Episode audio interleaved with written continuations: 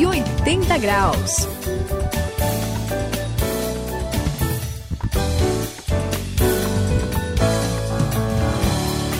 Estamos aqui no 180 graus, esta é a virada. E eu sou o André, conheci uma juíza, Saião. É mesmo? O nome dela era Sandra e ela era, Suzy, um doce de pessoa. Puxa. Era legal, brincalhona, assim, muito divertida. A juíza? A juíza, Puxa. pois é. Só que quando ela tava dentro do tribunal, aí era outra pessoa. Hum. E assim, não que, que ela se disfarçava. É que dentro do tribunal ela era a juíza, né? Aham. Fora do tribunal era a Sandra, mas dentro era a juíza, a magistrada, né? Era outro Então, papo, né? Ali ela sabia impor respeito impressionante. Aquelas pessoas, assim, importantes, respeitavam demais a Sandra ali dentro do tribunal, Suzy. Que legal, né? Ah, eu Realmente muito bom, assim. Tem hora que a gente pode ser mais tranquilo, né? Mais assim, descontraído, informal. Mas tem hora que a gente precisa, né, exercer a autoridade, certo? Verdade. E não dá pra confundir as coisas, né, Sayão?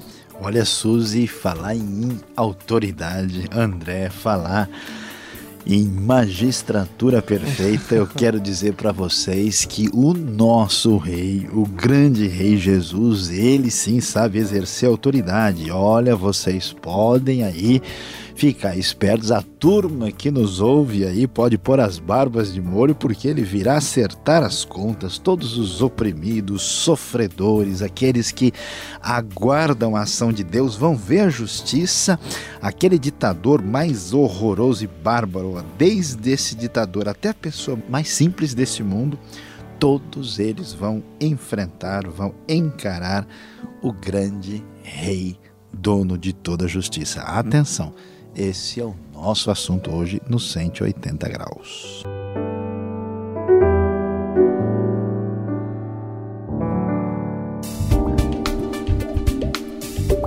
Quem faz a virada de 180 graus tem nova direção e nova motivação. Saiba hoje sobre a Batalha do Reino.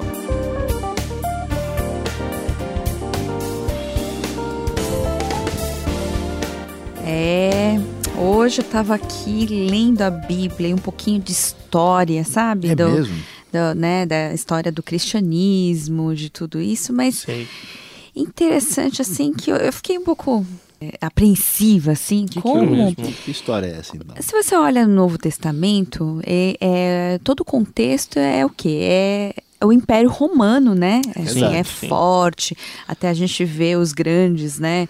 é, imperadores, o César. A gente vê os governadores dentro da, da Judéia. A gente já falou sobre isso. Mas a gente vê depois de Cristo também como há uma perseguição muito violenta, né? ah, aos cristãos da época, Uhum. né? Aos primeiros cristãos. E muitos foram mortos por causa do evangelho, eles foram mártires, né? É, teve a perseguição, por exemplo, de um que foi bem complicado, o Nero, né, no final dos anos 60, o Domiciano nos anos 90. É complicado, né? O que, que você acha de tudo isso, hein, Sayão? Suzy, às vezes eu fico ah, pensativo assim, né? Como é que pode ah, os cristãos, né? Você sabe que eu estava lendo esses dias e, e- e há um relato dos tempos, né? Da época lá que dizia que os cristãos eram incapazes de fazer mal a uma mosca, né? E é impressionante como é que houve essa agressividade assim engendrada, planejada contra né, os primeiros cristãos. E você sabe que é interessante isso. Né? No meio dessa situação terrível, especialmente você citou Domiciano, né?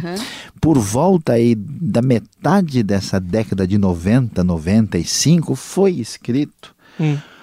O último livro do Novo Testamento, que é um livro sensacional. É. É Eu vou dizer a verdade para vocês, é um livro cheio de efeitos especiais. É muito Verdade. É muito legal. O Apocalipse, com seus 22 capítulos, foi escrito exatamente no auge desse sofrimento, dessa perseguição, dessa dor tremenda, quando as últimas palavras importantes de Deus, André, foram apresentadas para a comunidade da fé que sofria tanto. Eu acho legal o tema Do Apocalipse a gente pode tirar assim um, um resumo geral, assim, uma palavra acho que resume o livro inteiro, viu, Saião? Que bem nesse meio nessa época de perseguição tão grande, era o que as pessoas mais desejavam, né? Uhum. Que era a vitória. Ah, a vitória certeza. sobre o mal, a vitória de Jesus sobre. Porque imagina só, né? Você, quando é perseguido, naquela época, no caso, não é só você. É você, as pessoas que você ama, a sua família. Às vezes você é perseguido pela sua família, pelas pessoas que antes você amava. E às vezes você é perseguido por pessoas que você sabe que estão fazendo tudo errado. Quer dizer, você está tentando fazer as coisas certinhas e o pessoal está fazendo tudo errado e vai persegue você e ganha de você. E, e é uma coisa muito complicada, né? Você vê aquela injustiça predominando, mas o Apocalipse dá a esperança dessa vitória de Jesus mesmo contra toda essa coisa aí. Eu acho que é um sistema, sei lá, Saião, que É- aparece até no, no Apocalipse, né? É um sistema, André. Você tem razão e é um negócio assim muito organizado. Existe uma batalha, né? Uma É. luta, uma guerra real aqui que a gente vai ver. Inclusive, é interessante. Você sabe que me parece, né? Parece quando eu estou lendo o Apocalipse que eu estou vendo coisa dos dias de hoje. Né? É Tem uma parte lá que vai ser mencionada lá no capítulo 18, falando de uma Babilônia. Interessante que era um jeito de falar da própria Roma. Eu, eu lendo assim as notícias econômicas na internet, é a mesma coisa É de. Igualzinho, né? É, porque ele descreve um sistema perverso que vai ser destruído, a vitória está sendo aguardada É, é onde corpos e almas de pessoas são comercializadas, onde existe todo um refinamento associado à perversidade total. Existe um perfume com cheiro podre no meio desse processo, André. E esse é um sistema que se opõe a Deus, mas numa oposição perversa e cruel, mas que está fadada à derrota, porque a vitória vem do Senhor Jesus, que é, é o dono do reino. 180 graus, a virada da sua vida. É, o Senhor Jesus é o dono do reino mesmo.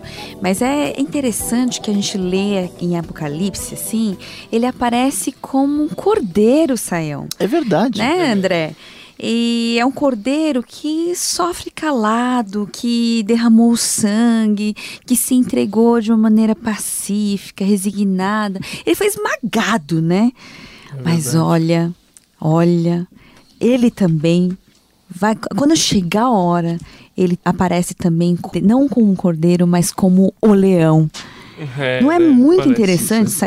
É interessante demais, Suzy, e essa transformação, podemos dizer, que é um negócio assim que chama atenção, porque você fica imaginando, a, grande parte dos cristãos nessa época eram escravos, né? É verdade. É, eram gente Oprimida muito mesmo, né? simples, gente que não tinha assim é, muita esperança e sendo tão oprimidos, nessa hora esse Jesus que foi igualmente oprimido, que tinha uma identificação com esse povo, né, com todo esse sofrimento, a gente vai ver e olha, eu leio, chega eu tremo assim, né? Apocalipse 1:16, eu fico vendo João assim na ilha de Patmos, uma Uhum. ilha marcada por sofrimento Demais. e muitas dificuldades, diz o texto, ele tinha na sua mão direita sete estrelas e da sua boca, André, saiu uma espada afiada de Que dois figura. gumes. Suzy, a face dele era como o sol quando brilha em todo o seu fulgor. Você imagina? Eu imagino o medo. Pois é. Então a ideia é esse Jesus poderoso, vitorioso, que se opõe à injustiça, à maldade, a todo tipo de opressão romana, babilônica, ele virá com força e com poder para aniquilar numa batalha vitoriosa final contra o mal.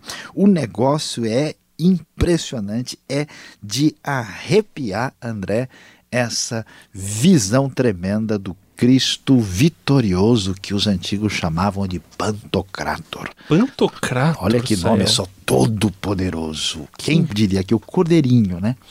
Que o Jesus humilhado agora vem como Senhor todo-poderoso e Rei para vencer na batalha final. Eu fico imaginando as pessoas, claro que eu imagino João, mas eu imagino as pessoas que receberam essa, essa profecia, né? Essa carta, que foi uma espécie de carta também, né? É Os verdade. primeiros cristãos, aquele pessoal que estava sofrendo ali na região da Ásia, ali na, na Grécia, em Roma, de repente você tá lá ameaçado de morte, aí você recebe é, esse texto assim que Jesus aparece como Senhor. Eu imagino o consolo Nossa. e o A conforto, a esperança. esperança, exato, a esperança Uma que coisa eles pega. tiveram, porque é garantia de vitória e Total. garantia de proteção, não é verdade, Saião? André, garantia total, rapaz. Olha, a grande verdade é assim, e você sabe que eu conheci uma pessoa que ela tinha medo de ler o Apocalipse. Porque falava, ah, Apocalipse tem besta, tem o anticristo, tem isso, tem um bicho ali, tem outro aqui. E aí a pessoa ficava assustada, né? Mas quando ela entendeu o Apocalipse, quando ela viu isso aí que você falou, desse consolo, dessa esperança, Deu vontade de ler. Aí é, mudou, né? Por quê? Porque quando a gente passa por perseguição, injustiça, problema, desânimo, tentação, luta espiritual, batalhas intraduzíveis, a gente olha para o Apocalipse, vislumbra o futuro, encontra forças que vêm que não dá nem para explicar, porque aquele que está na nossa vida, aquele que reina, ele tem a espada afiada contra a injustiça, ele está chegando, ele tem o controle da história e ele será o rei vencedor dessa batalha no final. Tinha em sua mão direita sete estrelas, e da sua boca saía uma espada afiada de dois gumes. Sua face era como o sol quando brilha em todo o seu fulgor. Apocalipse capítulo 1, versículo 16. Finalizando os 180 graus, aqui quem se despede é o André. E em Apocalipse você não precisa temer nada a não ser o próprio Deus. E nele e no Senhor Jesus Cristo você pode ter garantia de vitória e de proteção por toda a sua vida. É, a Suzy se despede de você, lembrando que o nosso Cordeiro, que morreu na cruz por nós, ele também é o leão de Judá, que vem com tudo, com vitória sobre toda a batalha. Este foi o 180 graus de hoje quem se despede aqui é Luiz Saião. Quando lemos a Bíblia e encontramos o Apocalipse com a sua revelação final, o nosso coração se enche de confiança total, porque Jesus nos dá vitória nas lutas do dia a dia e será vitorioso na batalha final.